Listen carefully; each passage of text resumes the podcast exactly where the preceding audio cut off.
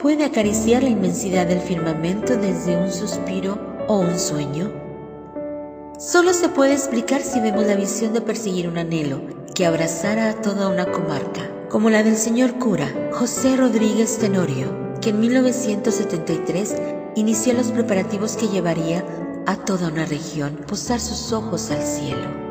Con una perseverancia firme y constancia tenaz, fue capaz de motivar a la sociedad lagunera a ser partícipe de la creación que habitaba en su mente, y con ello vislumbrar la majestuosidad de un Jesús de Nazaret, que abrazara a toda la laguna desde un cerro conocido como las Noas, nombre dado por un cactus o agave que abundaba en la sierra del cerro, pero que lamentablemente ha ido desapareciendo del sitio.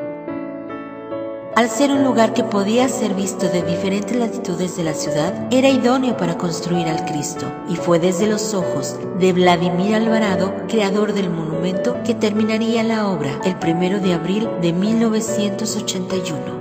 Terminó siendo una obra con 22 metros de altura desde su base y con un peso de 580 toneladas. Pero la extraordinaria visión del padre Tenorio no concluyó hasta haberlo terminado como un complejo turístico, un inmueble para ser visitado por creyentes y no creyentes, convirtiéndolo en una réplica de ciertos lugares de Tierra Santa en Israel que difícilmente podrían visitar.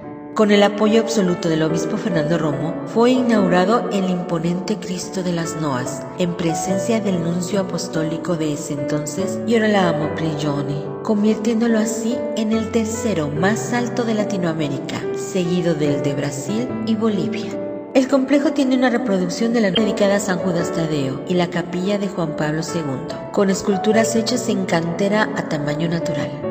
El padre Tenorio cerró sus ojos en el sueño eterno el 4 de diciembre del 2014, víctima de complicaciones cardíacas. Falleció a la edad de 77 años y sus restos mortales descansan en la capilla de la resurrección, ahí mismo, en el Cristo de las Noas, sin ver terminada la obra del teleférico. ¿Qué motiva a una persona para lograr un propósito así? ¿Qué hay en la mente de quien sueña en el brazo protector del amado en silenciosa espera? Porque en cualquier parte de la ciudad, lejos o cerca, brilla la obra que nació en la mente del padre Tenorio.